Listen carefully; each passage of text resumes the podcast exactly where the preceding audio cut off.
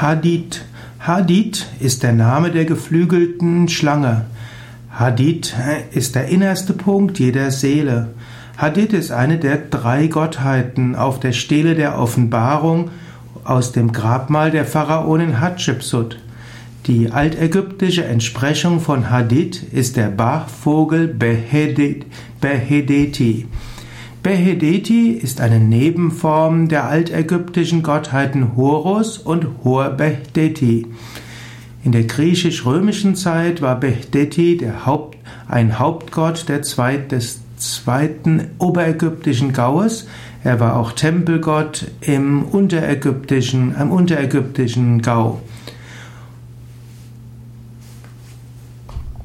Behdeti bzw. Hadith wurde dargestellt in verschiedenen Tempeln wie Karnak und Edfu und anderen.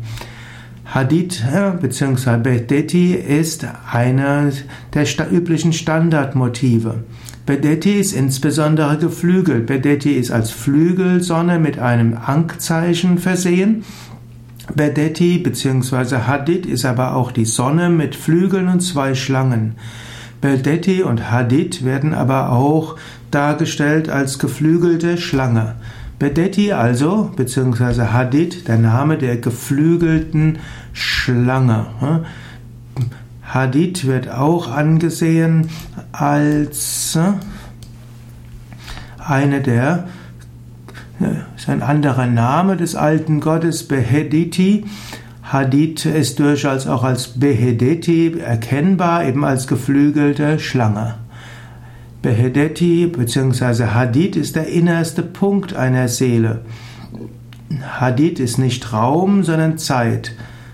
Es ist nicht die Uhrzeit, sondern die Lebenszeit gemeint. Und so ist Hadith die Zeit, das Vergängliche, die Schlange, das, was sich schlängelt, das, was sich entwickelt.